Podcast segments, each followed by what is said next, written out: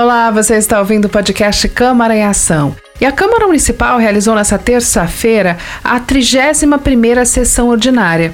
Na primeira parte da sessão ordinária destinada ao expediente, foram lidos cinco moções e 51 requerimentos, todos aprovados por unanimidade. Entre as moções, os vereadores aprovaram a moção número 47/21.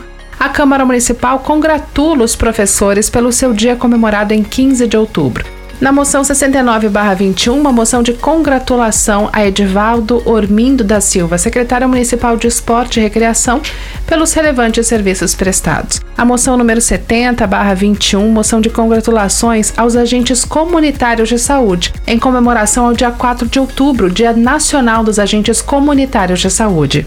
Moção 71-21, moção de congratulações pela passagem do Dia do Deficiente Físico, celebrado em 11 de outubro. A moção 72/21, a Câmara Municipal apresenta a moção de congratulação a Emily Coelho, secretária nacional da Juventude do Ministério da Mulher, da Família e dos Direitos Humanos pelos relevantes serviços prestados à juventude. E finalizando a sessão, os vereadores aprovaram na ordem do dia cinco projetos de lei, sendo um deles a concessão de título cidadão Caraguatatubense ao ilustríssimo senhor Dr. José Vince Prova Sobrinho, pelos relevantes serviços prestados ao município de autoria do vereador Aurimar Manzano.